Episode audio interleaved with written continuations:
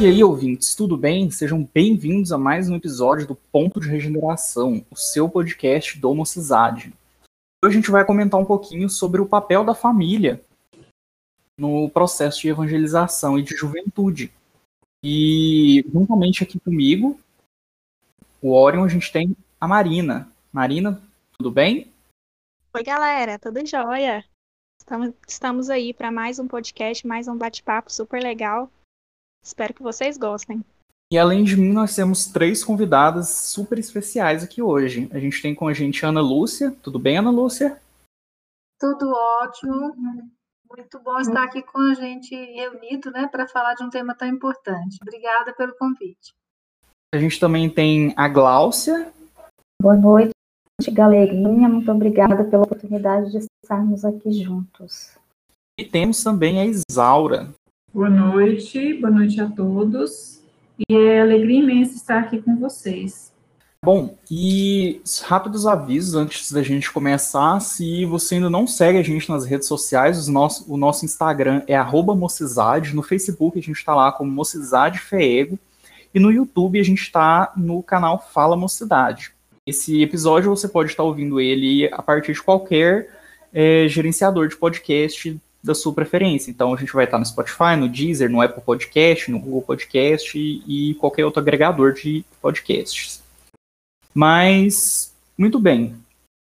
Para a gente poder começar, é, eu vou fazer uma pergunta e a gente vai discutindo em cima dela, tudo bem? Então, a gente sabe que a família ela é onde o espírito ele tem o primeiro contato dele, né, quando encarnado, com os preceitos éticos e morais da sociedade.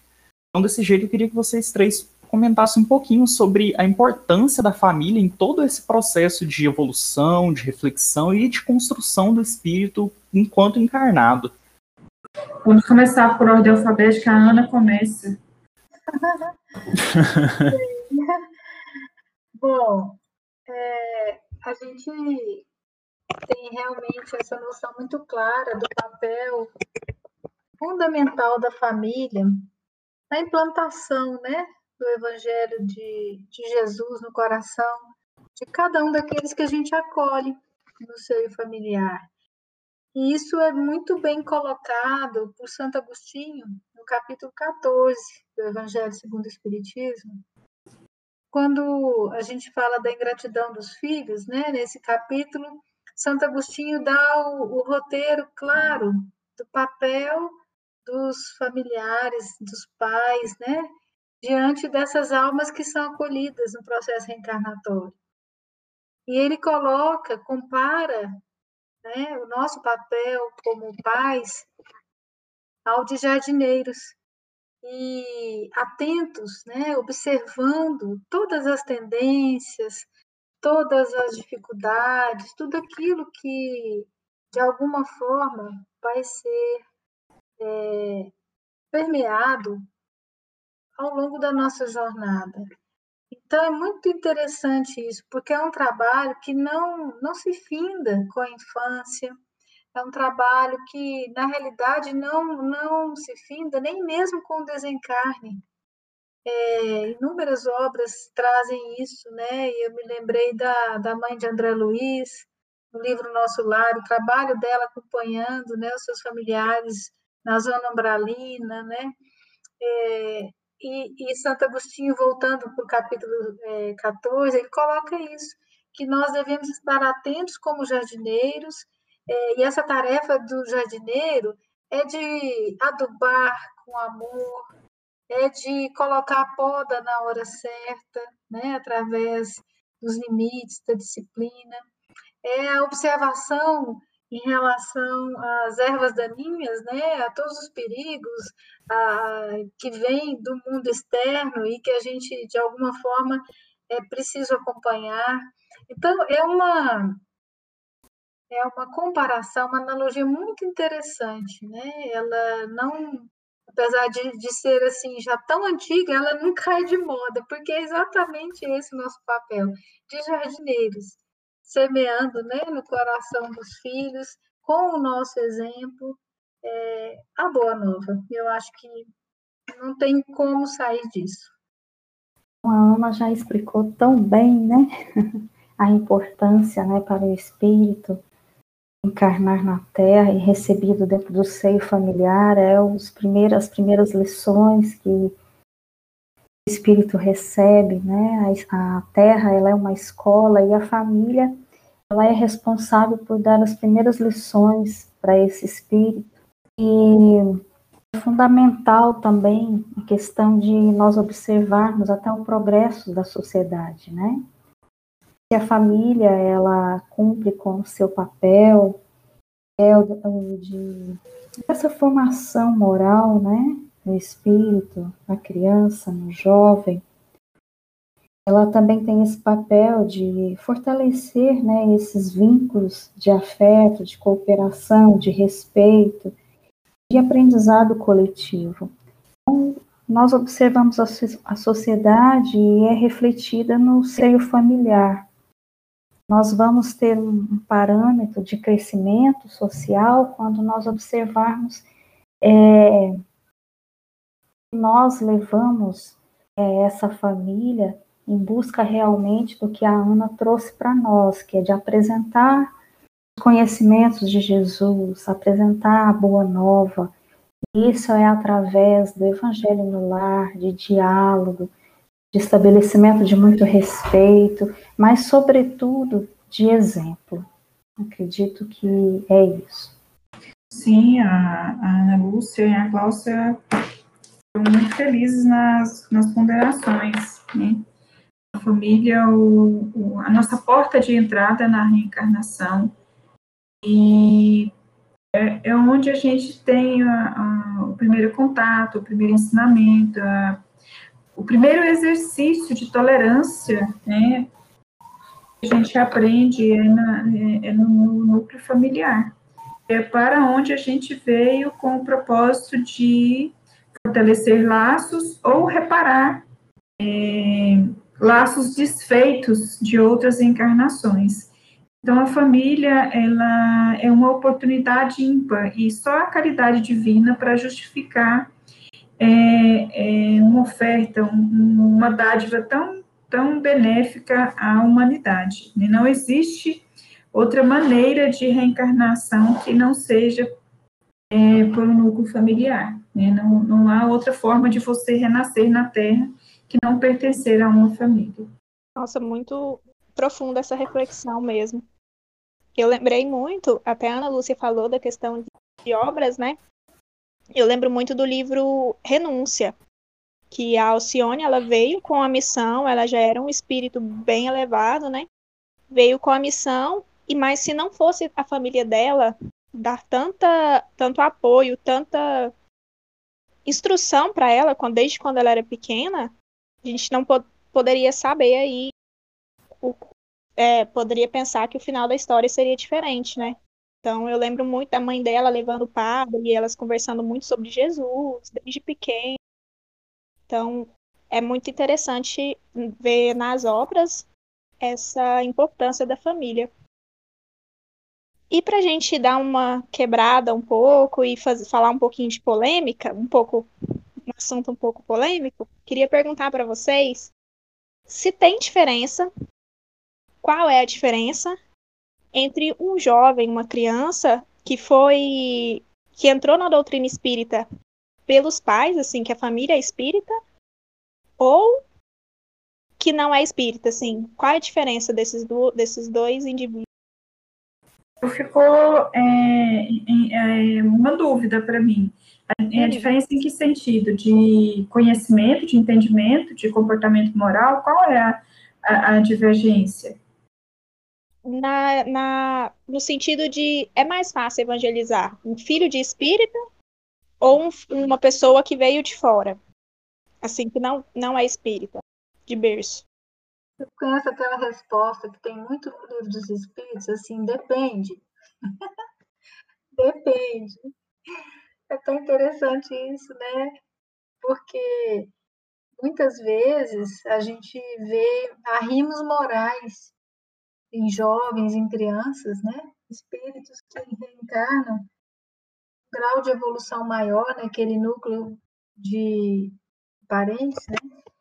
exatamente para reerguê-los. Às vezes, é, em contradição com todos os exemplos que eles possam receber de seus familiares, com todo o conteúdo ao qual ele seja exposto, é, ambientes completamente adversos do ponto de vista moral e espiritual, e eles, numa situação dessa, por exemplo, às vezes eles são acolhidos nas, nos, nos religiosos, sejam católicos, espíritas, evangélicos, seja qual for, eles é, ali já estariam, entre aspas, prontos né, para serem evangelizados, ou eu diria até que eles estariam evangelizando precocemente. E, por outro lado, você encontra aquilo que, no meu entender, é a maioria. A maioria, mais ou menos no mesmo barco, a maioria recebendo, através do apoio da família, né, um grande incentivo para se manterem mais é, sintonizados com o Evangelho, uma fomentação muito boa para que eles tenham todas as condições de receber essa semeadura.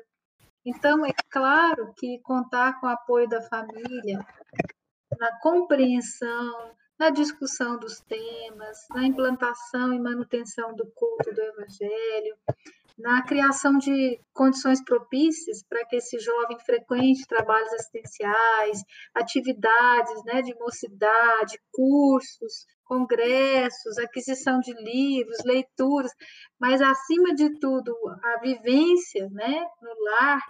E, e aí eu torno a dizer, independente da, da crença religiosa, ou às vezes até nem tem religião, mas existe né, todo um ambiente de cristão, fraterno, moral.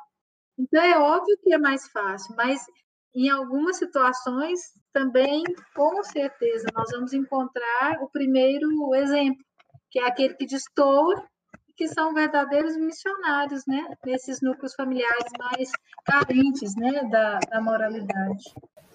Sim, só complementando isso que a Ana Lúcia falou, nem complementando, é só concordando com o que ela disse, né? Que a, a facilidade não é o fato de ser ou não é, um, uma criança ou um jovem de berço espírita, é pela reserva moral que ele tem. É, e dificilmente a gente vai encontrar é, um, um comportamento avesso é, com relação ao ensinamento, com relação à filosofia doutrinária, que é o jovem ou a, ou a criança, criança nem tanto porque ela vem conduzida pelos pais, mas o jovem que busca, ele já está com predisposição mesmo, como a Ana falou. Então, já não é um anseio de evangelizar, é um anseio de ser evangelizado. Ele é que busca é, é, afinidade com um comportamento que ele já, já traz, uma bagagem que ele tem. Mesmo, as duas falaram muitíssimo bem. É exatamente isso que a gente trouxe essa pergunta. Para a gente desmistificar aquela história que muitos centros espíritas trazem. Ai, porque filho de espírita é mais difícil. E a gente sabe que não é por ele ser filho de espírita, né? Toda uma bagagem atrás da criança, do jovem, que não é porque ele é filho de espírita que às vezes seja mais difícil evangelizar. A Ana trouxe uma, uma questão e ela falou depende muito, né, de, desse espírito que está em contato com o conhecimento da doutrina. É, se for o conhecimento pelo conhecimento, que só uma questão intelectual, é de uma forma. Agora, se for a internalização desse conhecimento é a maturidade do espírito. E quando o jovem ele vai mesmo em busca, é porque ele está com, com anseios, ele está com muitas dúvidas, ele, ele está querendo mesmo. Então, ele, ele muitas vezes ele se apropria desse conhecimento doutrinário para trazer para a vivência dele. Então, a diferença de ser filho ou não é, espírita, se é espírita desde o berço, a gente vai repetir o que as meninas falaram. É a questão de vivência de exemplificação da família. A família, ela pode ter contato há muito tempo com a doutrina ou recentemente, depende do valor que ela agrega na sua vida com esse conhecimento espírita. E depende de que ela consegue trazer é, esse conhecimento para o seu, seu dia a dia, buscando essa harmonização familiar, né, através é, de prática mesmo, de, de vivenciar esses ensinamentos. A doutrina espírita para que a gente possa melhorar, para que a gente possa ter um apoio, um ponto de equilíbrio, de respostas aos nossos desafios, os nossos anseios, as nossas dificuldades, e nós estamos todos realmente no mesmo barco. Mas a gente ainda quer é, chamar por esse momento em que nós estamos passando, em que nós sabemos que muitos espíritos vêm ao nosso encontro para nos ajudar nesse processo né, de, de renovação do planeta, de transformação de mundo, provas e expiações para o mundo de ação. Então, nós precisamos ter olhos para ver, né, mais sensíveis. Né? Agora, a evangelização, ou qualquer outra atividade, qualquer área na casa espírita, precisa ter esse cuidado, acolhendo essas crianças, a juventude, dando oportunidade mesmo para o protagonismo de trabalho, envolvimento, recentemente chegada à doutrina ou na doutrina desde o berço. Bom, e já. Ório, eu posso. Ório, deixa eu só falar um, uma, um ponto que eu, a, a Glaucia me fez lembrar aqui da capítulo da Gênesis, o último capítulo, os tempos são chegados, que ele traz lá um item que chama geração nova. Né? Então, é, é uma qualidade do espírito que está reencarnando e o jovem que sai hoje com uma predisposição de, de, de conhecer melhor Deus, de, de, de, partilhar, de vivenciar, ele traz um, um entendimento maior dessa questão divina. E, e ele tem um, um, outro comportamento, um outro modo de ver as coisas. Então, independente de ser na nossa doutrina, a gente professa, ama e, e acredita como sendo a, a, mais elucidativa no momento, mas o jovem, ele está numa consciência maior em todos os lugares. E faz parte dessa, dessa predição que já, já foi é, que a gente consegue encontrar lá na Gênese, é, é, no, no, último capítulo da Gênesis, que chama Geração Nova. Então, é, quando você, é, você fala da, da condição de espírito com maior ou menor facilidade, é, eu vejo como sendo uma condição geral independente. O, a gente não pode confundir o vício familiar, o comportamento familiar, com a, a condição de elevação moral do espírito, porque o, o dia que ele tiver uma maturidade de, de, de conhecer, de entender e, e assimilar que aquele comportamento, talvez visto como difícil, não condiz com, com a condição que ele, ele, ele apresenta, que ele tem, a modificação ela é natural, é de dentro para fora. Bom, e falando um pouco já dessas transformações, a gente sabe que a adolescência é um momento muito complicado, né, na nossa vida, porque tem a parte hormonal, tem também aquela parte que a gente quer ser a gente mesmo, que a gente quer conquistar a nossa própria voz no mundo, quando a gente está começando a aprender o que, que a gente gosta, o que a gente deixa de gostar, e também é quando a gente começa a lidar com sentimentos mais complexos, né, que até então a gente não lidava com eles na infância. E dentre tudo isso, como que vocês acham que a família ela pode proceder para servir de referência e também de base para esse jovem que está passando por todas essas mudanças, todas essas, essas modificações em si. Bom, eu acho interessante essa colocação sua, porque é, eu e Isaura temos uma experiência já na sala da família, né, que acompanha a mocidade, já estamos indo aí a sala para o seu sexto ano, e, e, esse tema, ele vem tanto, sabe? É, ano após ano, esse é um tema muito presente. Então, dá para a gente sentir que realmente é uma angústia, tanto por parte do jovem, né, que está passando por esse período de transformação fisiológico, espiritual, emocional, né, quanto também pelos seus familiares porque é, são aqueles períodos que marcam muito né, na evolução é, do ser. Né? É, é como a gente está dizendo, né, é uma questão que, que ela, é, ela é atávica, ela vem mesmo carregada de, de um significado muito grande em todos os níveis para o espírito reencarnante.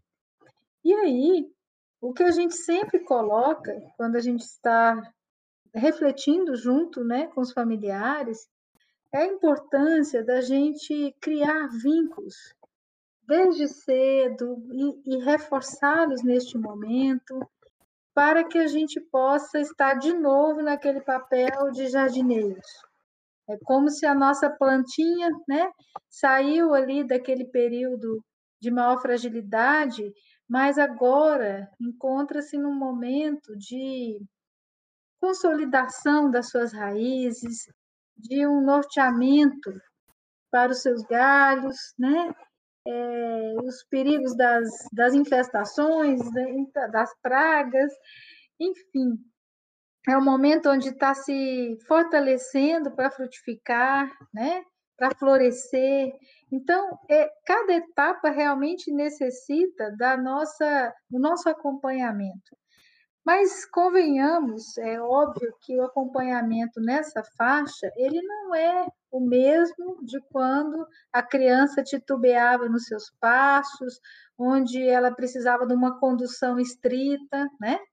É muito importante que a gente faça um papel de uma aproximação é, que tenha a cumplicidade, mas que tenha também é, o espaço para o jovem que está no momento de buscar referências fora da família. E nós devemos saber disso e compreender que isso é importante para o seu processo de amadurecimento, certo? É, isso está dentro do seu processo de psíquico, né? E de evolução.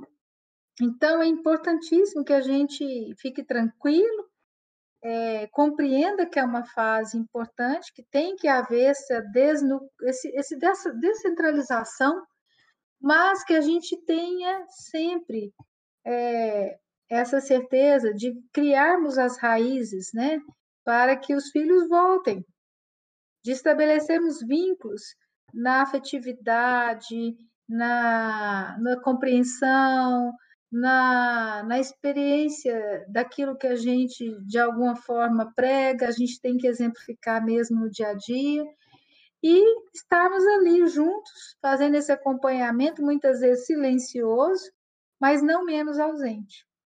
Então, na minha opinião, é muito importante que se dê o espaço, mas que não se deixe de dar a mão, não, não, não é isso. E, e isso é algo que é sentido sabe? Por isso que os grupos, as salas de família são tão importantes, porque a gente compartilha as experiências. É, a gente aprende que a gente não é só na casa da gente que essas angústias é, são sentidas, que existem formas da gente se fortalecer também, da gente aprender, é, e, e acho que tudo isso, né, a doutrina traz e é muito válido para todos nós. No livro é, Caminho em verdade de vida, Emmanuel fala para nós que a juventude pode ser comparada à esperança saída de um barco para viagem importante. A infância foi preparação, a velhice será a chegada ao porto. Todas as fases citam as lições dos marinheiros experientes, aprendendo-se a organizar e a terminar a viagem com o êxito desejável. Só vem ao encontro do que a Ana acabou de falar, né? Então, a, é nós estarmos sempre presentes, nós como, como pais, a experiência e sabendo qual o propósito nosso, da nossa família, é, e né, de buscarmos agora, vai estudar junto, dar o exemplo da importância de estarmos sempre sintonizados, interagindo com outras famílias também, né, da, de nós sempre retomarmos a, as lições mesmo, mas se nós fizermos tudo e ainda assim não formos exitosos, a gente não tem que, que ficar também ao nosso lado, nos fortalecendo e com a juventude, a infância. Isso é muito, muito mais claro, né? Nós recebemos uma missão, né? Se uma, uma missão importante que nós temos enquanto, enquanto pais é essa, de direcionar um espírito, filho de Deus, nosso irmão, para esse caminho de volta ao encontro do Pai. Bem, é, a minha vivência como jovem, ela tem me ensinado o seguinte: o diálogo é a, a melhor prática que se pode ter entre pais e filhos. E o, qual o cuidado para o pai, para a mãe? Não invadir o espaço. Você tem que é, entender o seu filho que veio, como a Glaucia bem lembrou, ele é um espírito, às vezes é uma, uma experiência maior que a sua, uma vivência maior que a sua, espírito mais velho que o seu até, e que vocês estão tendo a oportunidade de um encontro na condição de pai e filho. Mas ainda assim, é, o papel de educar é do pai. O pai, o pai, a mãe é o responsável por conduzi-lo nessa primeira fase, nesse primeiro momento de formação. E que futuramente ele se mostre um espírito muito mais sábio, muito mais tolerante, complacente com os comportamentos falhos dos pais, mas isso é uma realidade que ele vai enfrentar no futuro. Enquanto ele é jovem, sob a responsabilidade de um núcleo familiar, ele deve sim se reportar a essa família, ele deve obedecer às práticas, às regras daquela convivência familiar. E isso é estabelecido pelo diálogo. Né? Então, o pai, a mãe tem que estar atento, a, é, fazendo leitura dos sinais, é, o jovem, ele, ele, no seu dia a dia, ele, ele passa muita mensagem. Ele, ele oferece muita oportunidade de você fazer leitura de comportamento, de perceber quando é que ele está num, num, comportamento de sofrimento, numa vivência insegura, num, numa situação de estresse. Então, isso você consegue fazer observando o, o seu filho. Esse é o papel do pai. E para o jovem, para o filho, é ser tolerante para com os pais. Nós somos de gerações muito distantes, é, que um jovem hoje, na sua fase aí do, de 15 a, a 20 e poucos anos, destoa muito de um pai de 40 anos.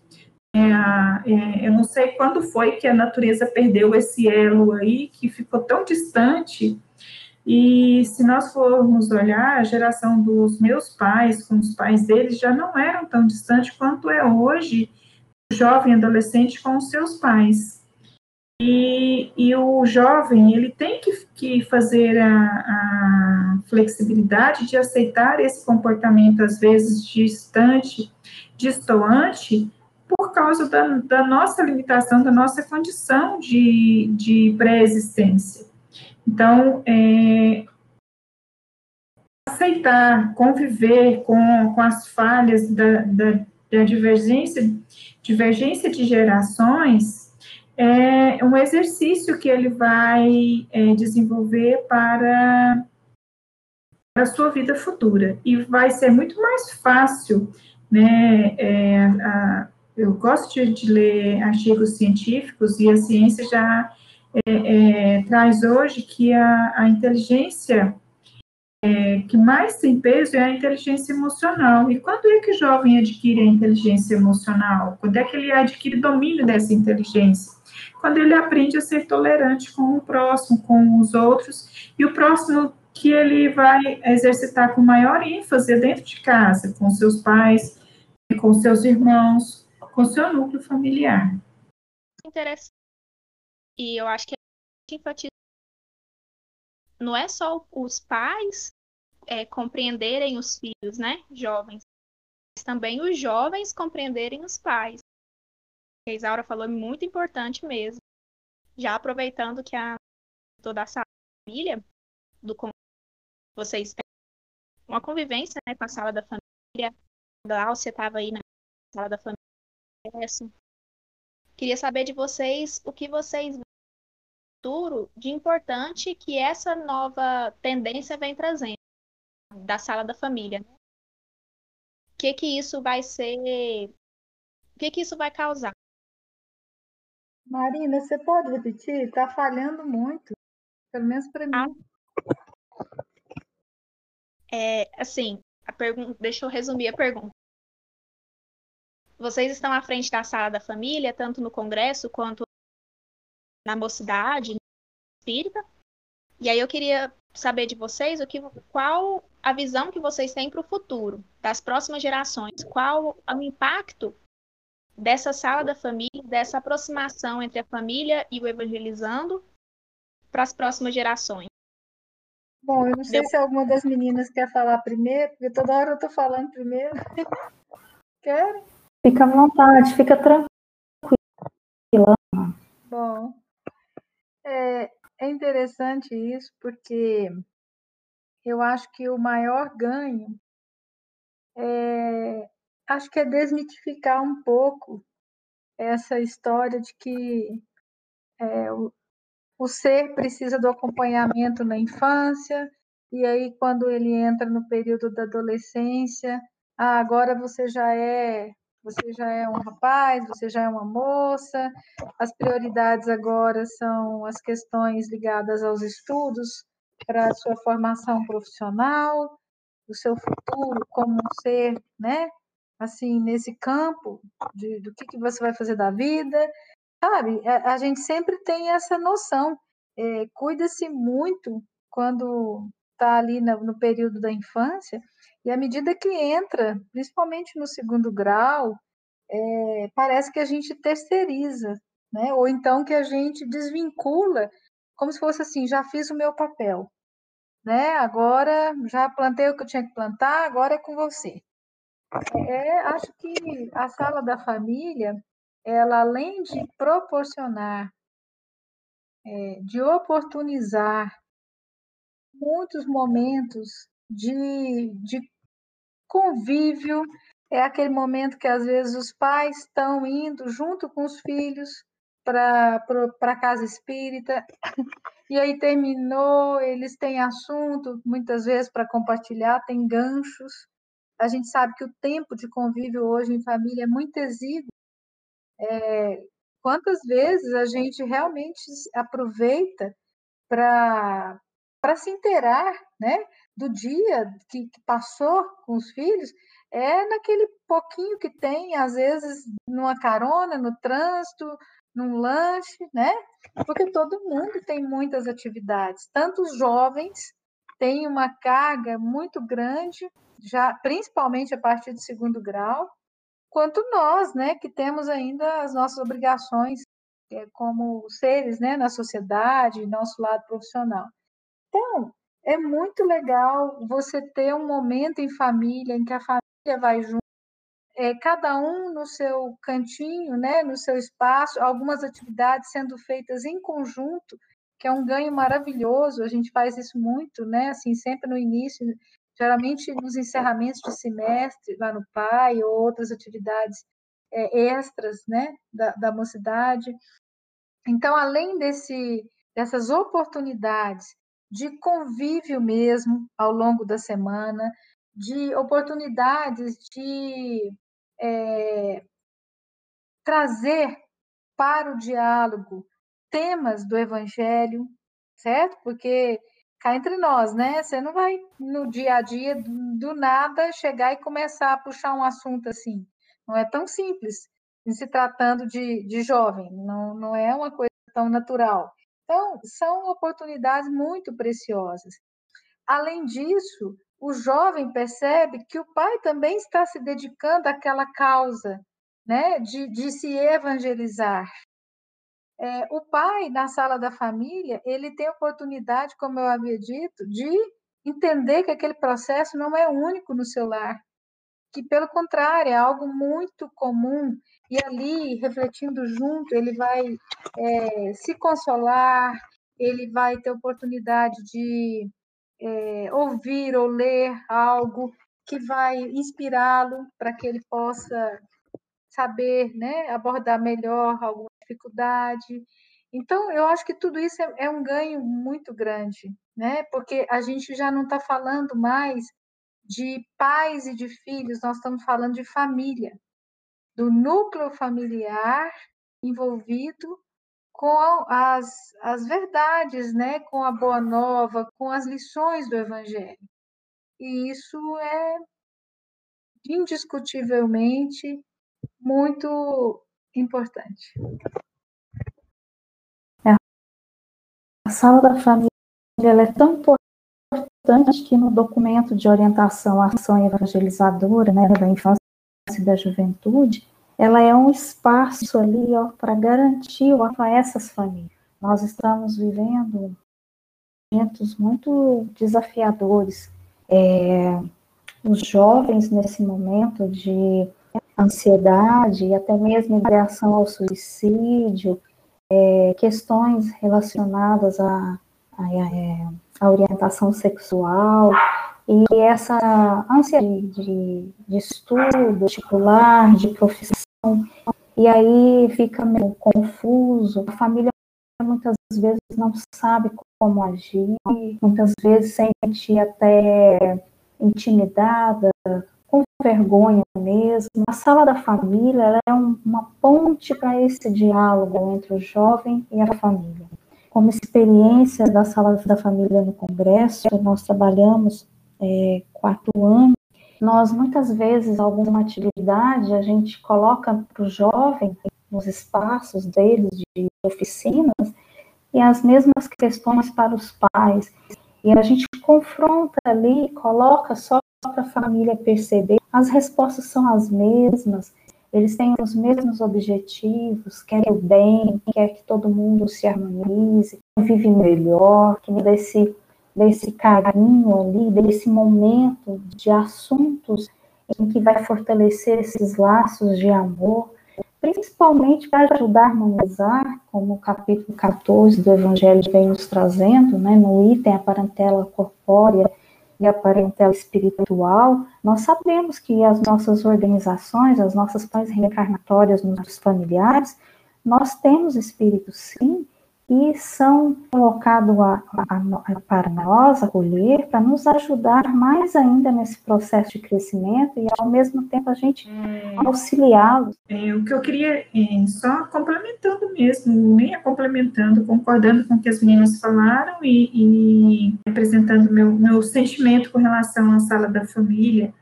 é, eu achei tão interessante este ano a oportunidade que a gente teve de estudar um livro mesmo que ele já tivesse sido estudado antes no grupo de pais, é, mas como os jovens foram estudar o livro, a sala da família vai fazer um acompanhamento é, com o mesmo, mesmo assunto. E a, a, gente, a Ana sugeriu e a gente a, a concordou, achou que era o acertado, é, desenvolver é, pequenas falas em cima do mesmo conteúdo que o jovem está tendo na sala de aula hoje.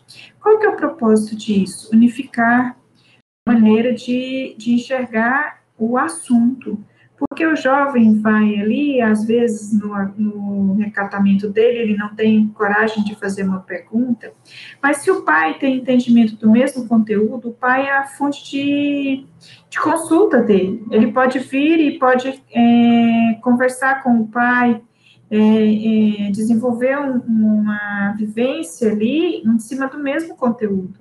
Então, a, a importância de ter esse núcleo familiar é, é, todo consolidado com o mesmo assunto, com o mesmo entendimento, facilita é, o, o, crescimento moral da, da, da família.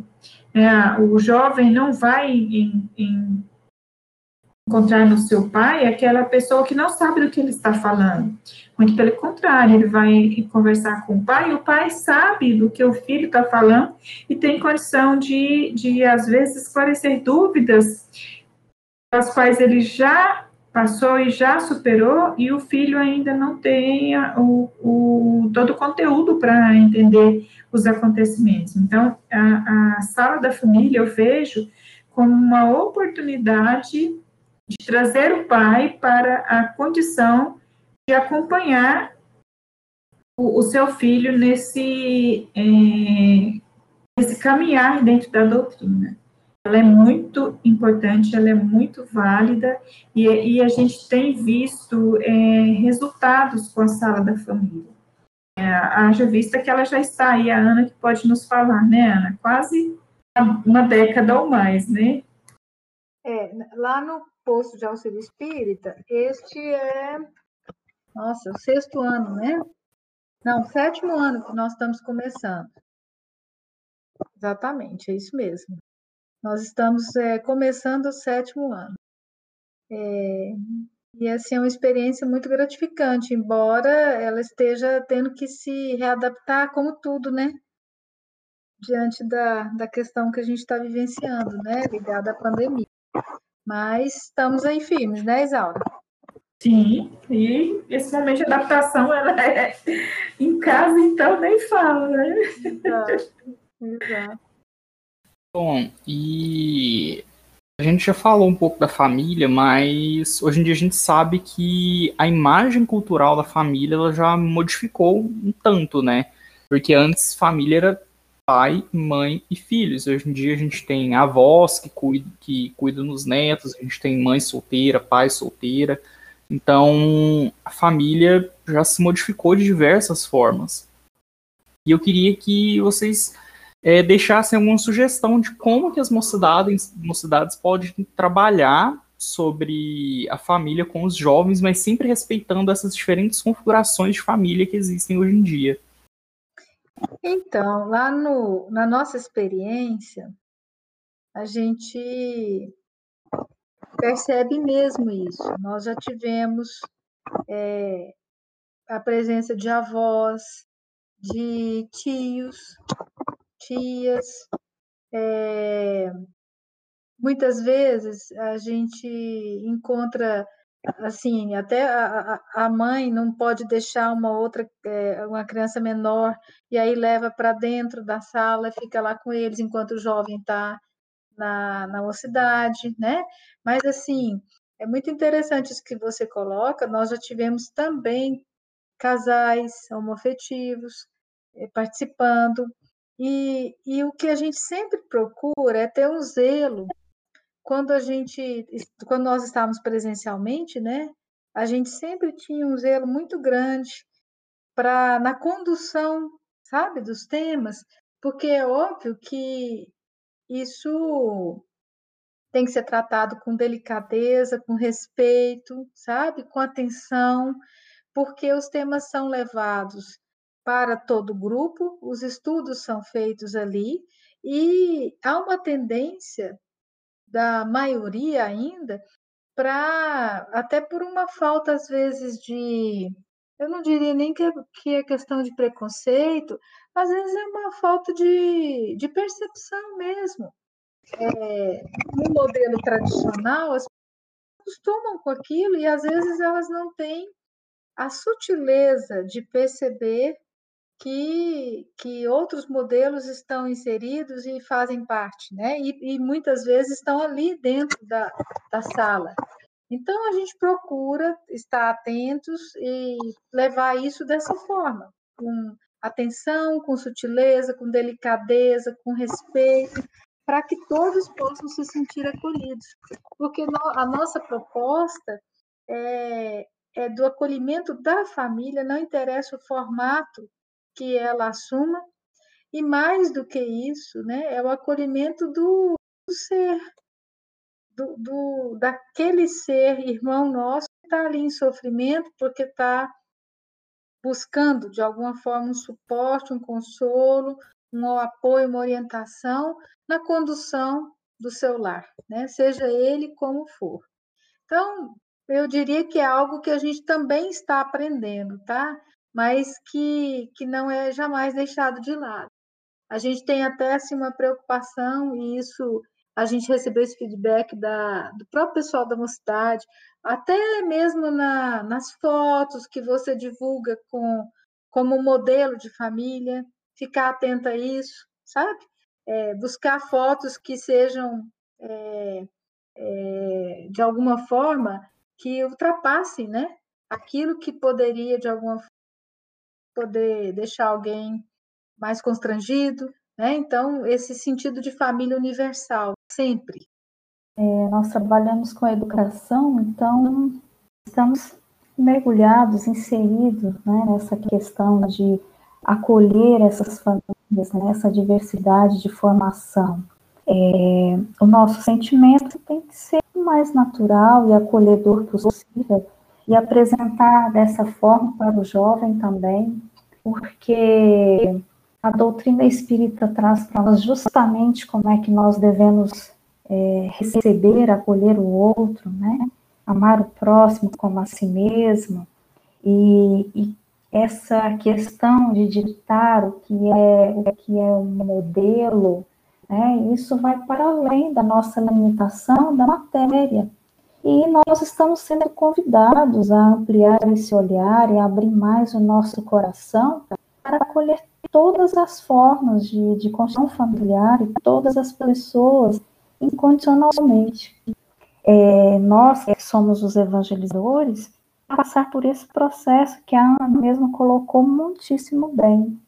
Trabalhar dentro de nós, porque o processo de respeito, da valorização, do acolhimento em relação a todas as pessoas. Isaura, você quer adicionar mais alguma coisa? Sim, é, só quero fazer uma breve ressalva a gente tem o, o hoje é esse sentimento de que teve uma modificação, que a gente tem a, a ideia de, de, família construída, que hoje com, com o advento da televisão, que, que como se tivesse aparecido um fato novo. E isso não é novo.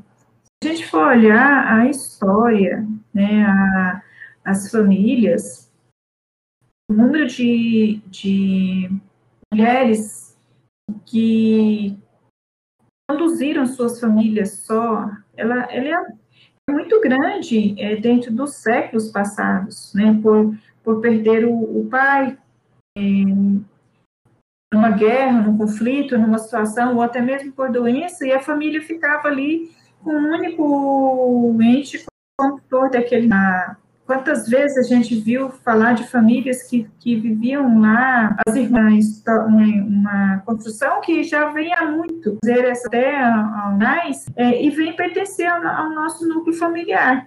Então, isso aí é uma, eu vejo como uma condição de melhoria nossa com, da, na, no, no, formato social, de acolher a, a, as diversas situações, as diversas condições que a família possa se apresentar.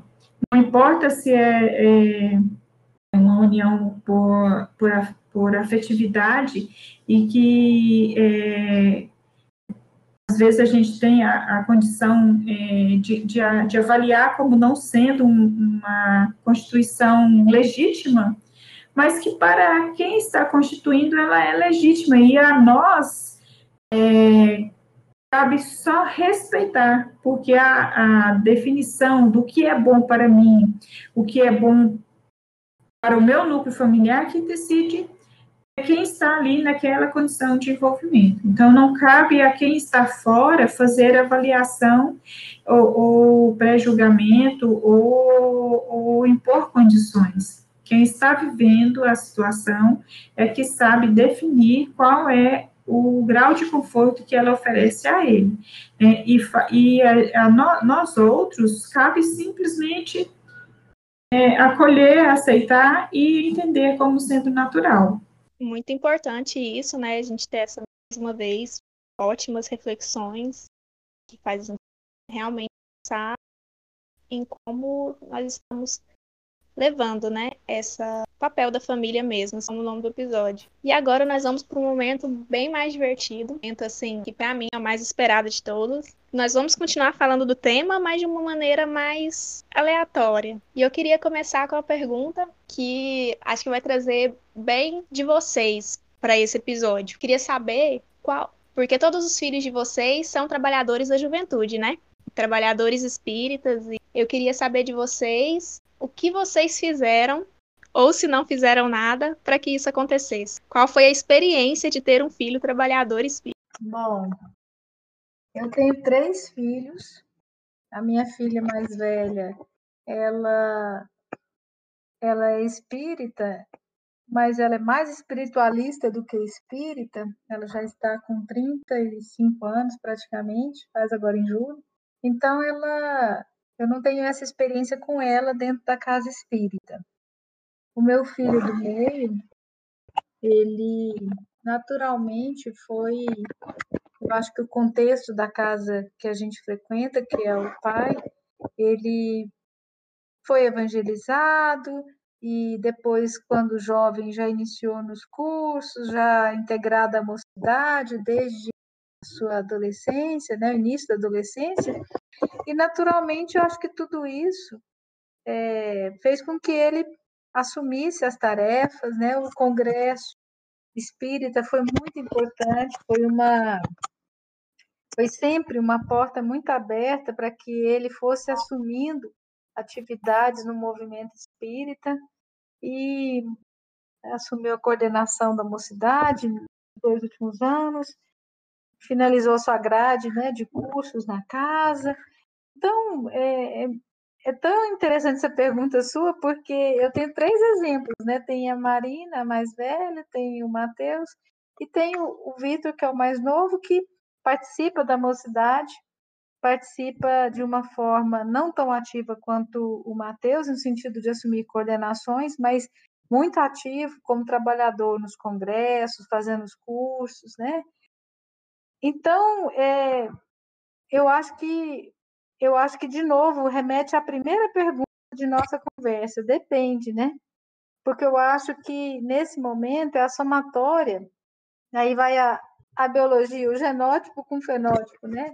É a somatória do que eles trazem da sua natureza, da sua constituição, é, permeando o fenótipo, né? O ambiente externo, o que a casa espírita, o que o movimento espírita de nossa região ofereceu e também o que ele provavelmente reconheceu no lar, no sentido de que nós também sempre estivemos ligados à casa, é, buscando, né, dar um pouquinho nas nossas tarefinhas daquilo que era possível, daquilo que a gente tinha a capacidade, é, e eu acho que é isso, né? A semeadura é feita e ela vai germinar conforme as características de cada um, não fazendo com que um se, se coloque numa posição acima do outro, porque todos eles têm o seu,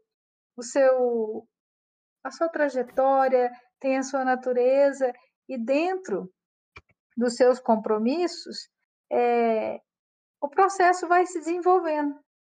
Então, é muito gratificante tê-lo tão inserido né, nas atividades, mas é muito gratificante também saber o quão os outros que talvez não, não tenham papéis tão ativos no movimento espírita, mas o quanto eles receberam e o quanto eles doam dentro da sua trajetória. O quão a, a, todo o evangelho que já foi oferecido, oportunizado, floresce dentro de cada um, né? Então, eu acho que independente de, de serem trabalhadores espíritas, é, é muito gratificante é, poder acompanhar esse processo junto com eles e aprender com eles. A Ana mesmo colocou dois pontos muito interessantes nessa questão em relação a, aos filhos, né, a família como um todo, e é essa a questão do compromisso e a questão do livre-arbítrio, né, porque é colocado, os meus filhos foram evangelizados também, é, mas um trabalha, atua e o outro não. É, formação espírita, tem conhecimento, é espiritualista, mas não atua. Claro que a gente fica muito feliz, né, participando desse processo todo. E nós, mães, nós sabemos e reconhecemos que o filho também tem um compromisso, quando ele também ele ele traçou um caminho que é de trabalho na CA também. É, o que nós fizemos, o que a Antra colocou, evangelização, é, trabalhando junto, convidando, lendo também, estudando, o evangelho no lar. Interessante que um fortalecendo o outro também, porque nesse trabalho às vezes também acontecem situações que sobrecarrega, né? Às vezes a gente pensa num, caminho e, e não dá certo.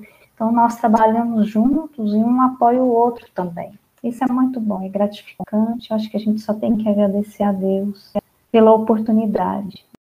Bom, eu não tenho a felicidade que a Ana e a Gláucia têm. Eu só tenho uma filha. eu não tenho como fazer comparação, eu só tenho uma e ela que me arrasta, né? Daniela, criança ainda, e ela se alistou na frente de trabalho do, do alojamento, né? Daniela não tinha criança, ela foi para a mocidade com 11 anos, ela se avorou lá e quis ir para a juventude. Eu não pude conter, não teve, não, não, eu não tinha argumento para falar, não, você, você não pode ir é, para a mocidade mesmo do pai, ela, ela, chegou lá com 11 anos e foi e não tinha, eu não tinha argumento para falar, não, você não pode, não tem como você ir participar.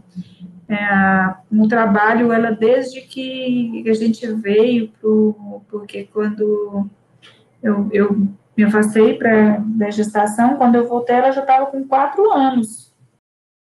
Então, ela foi para a infância e é, o tempo inteiro é como se a infância não pertencesse a, a Daniela. Ela sempre foi jovem, ela sempre quis viver com um grupo de jovens. E com 11 anos ela foi para o alojamento, ela foi trabalhar no congresso. O que que eu, a mim só restou pegar a, a minha roupa de cama e ir para lá dormir junto com ela, porque era uma criança, como é que eu ia deixar ela sozinha, né? Então eu fui para lá para ser babá dela e não podia nem manifestar muito como babá, porque ela tinha, ela tem uma independência, uma autonomia que às vezes me assusta, né? E eu só sigo, eu não faço nada, não, não posso falar nada com relação a, a não pode fazer isso, porque ela sabe o que ela tem que fazer, ela é muito determinada, muito resolvida com relação a tudo isso. Então, agradeço todos os dias o envolvimento dela, a maturidade que ela tem, o entendimento que ela tem de, de doutrina. Às vezes eu falo assim, gente, como é, na, na idade que ela tem hoje, eu não sabia nem ler direito, entender sobre espiritismo era até aterrorizante para mim. É, eu já comecei a estudar já mais madura. E ela vem com uma desenvoltura, um entendimento, uma sabedoria que eu falo é dela, não, não foi ensinado aqui em casa, não. ela que veio ensinar para gente. Bom, a minha pergunta ela é completamente descontraída. Eu queria saber se vocês já tomaram um passe mais de uma vez para ficar mais iluminado, sabe? Tomou passe mais de uma vez? Como assim, olha? Entrar na fila duas vezes para tomar passe? Isso, exatamente. Não, nunca mais isso, não. Nós damos passe. Né, Isaura? É. Geralmente nós damos passe, nós trabalhamos no atendimento espiritual do Pai. Ah, então aí é melhor ainda. Em vez de vocês passarem mais de uma vez na fila do passe, vocês ficam mais tempo na cabine de passe recebendo as energias. Puro egoísmo, olha.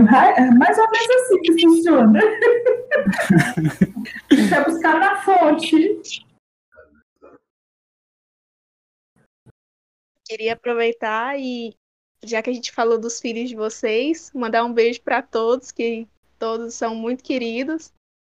Não sabia que a Ana Lúcia tinha mais uma, né? Inclusive chama Marina, né? É, só chorar. Que adoro os meninos, o Matheus, o Vitor, o Vinícius, o... a Daniela, então, nossa. Para mim ela é um exemplo para todos os trabalhadores. Marina, ali. Aqui também, Marina, obrigada pela parte que me toca. Valeu, Vinícius, outro eu não conheço. Nossa, ele é meu filho amado, né? Amo todos eles. Muito bom trabalhar com todos eles. Obrigada. Muito bom trabalhar com vocês também e saber que ele, eles vieram de uma família tão que levaram eles a esse esse caminho, né? E ter vocês aqui conosco e trazendo essas experiências é muito interessante, porque além de vocês serem evangelizadoras, né, são mães, trazer esse papel da família é muito importante. A trajetória não é fácil, Marina. É preciso, é preciso ressaltar isso. Que não é fácil. É, ouvindo você falar aí, Marina, eu chego à conclusão que a Daniela preparou o terreno dela antes de renascer aqui, porque eu comecei a estudar a doutrina em 92.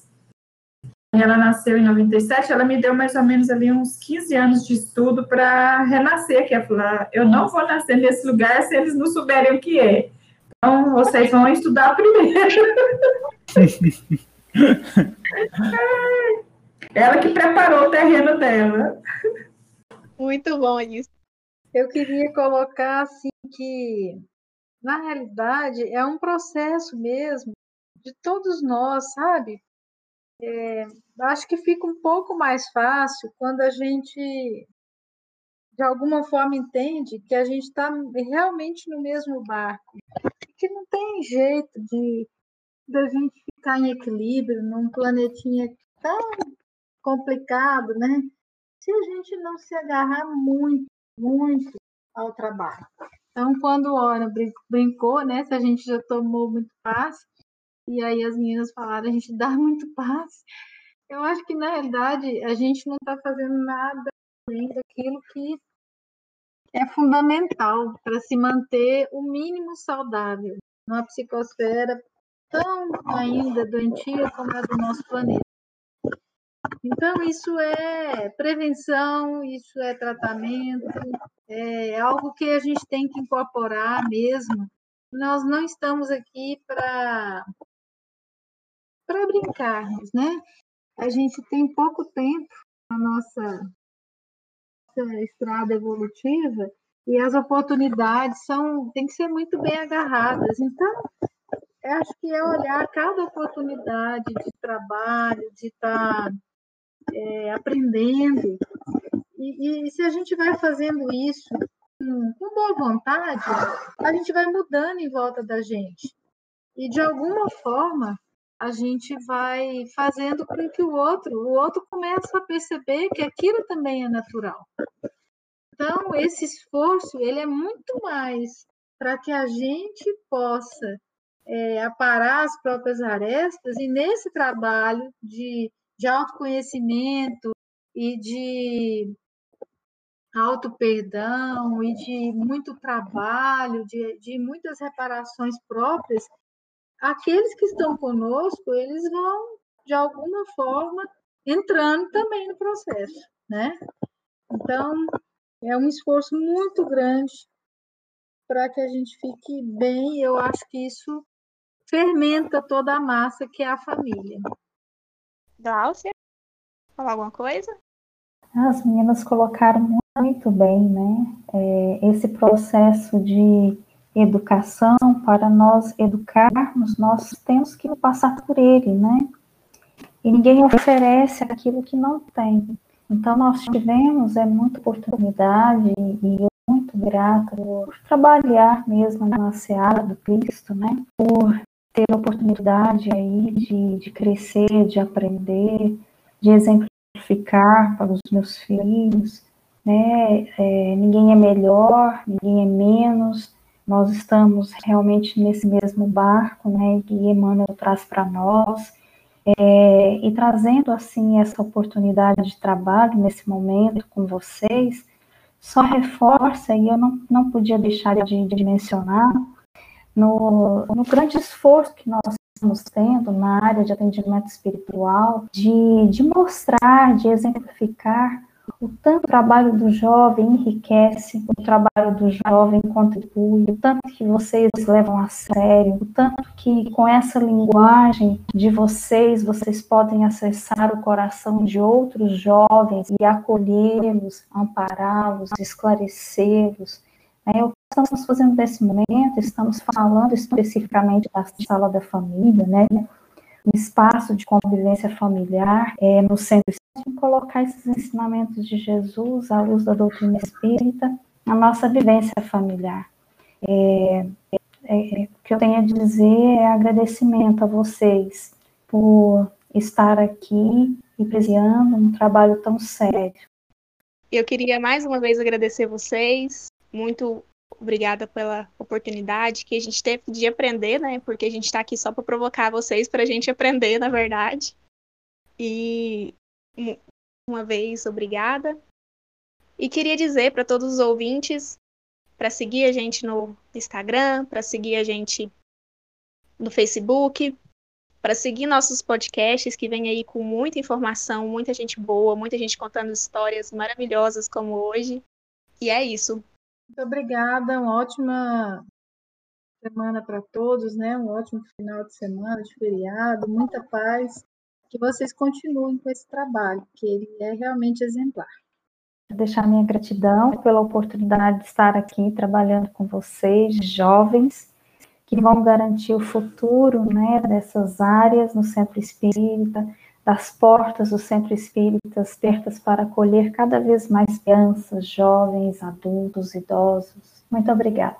Também quero agradecer vocês a oportunidade de vir aqui e só lembrar uma, uma passagem que tem da, da vida de Bezerra de Menezes, quando ele recebeu de um amigo o, um exemplar do Livro dos Espíritos, que era a, quando chegava aqui a primeira tradução do livro, né?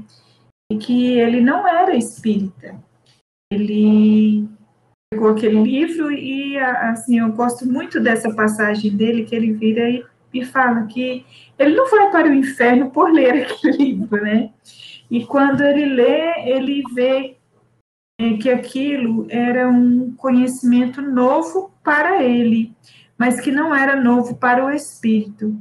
Então, quando eu me encontrei com a doutrina espírita, eu tive o mesmo sentimento. Né? Era novo para minha realidade, porque eu vinha de um núcleo familiar católico, mas que o meu espírito ele entendia perfeitamente todas aquelas é, aqueles ensinamentos que continham ali dentro da doutrina espírita. E eu sou tão grata a isso, eu sou tão agradecida por ter a oportunidade de encontrar aqui é, de, de estudar na carne o, a doutrina espírita, mesmo que eu tenha encontrado com esses ensinamentos é, enquanto meu espírito estava livre e era errante, a oportunidade que nós temos de, de, de consolidar esse sentimento, esse entendimento e é, é, esse conhecimento a matéria, ele é, é muito valioso, essa oportunidade, ela é muito rica para todos nós. mesmo que a gente, é, que muitos tenham nascido em berço, tenham tido a oportunidade de encontrar em tenra idade os ensinamentos da doutrina espírita, em qualquer época da humanidade, ele vai ser é, consolidado, ele vai ser válido e ele vai servir de alento, de roteiro e é um, um farol luminoso a orientar toda a humanidade para os ensinamentos de Jesus. Então, a oportunidade de encontrar aqui, ah, é, é, fisicamente, com a doutrina espírita, é para mim um grande presente, um grande benefício, é uma dádiva divina, uma oportunidade única.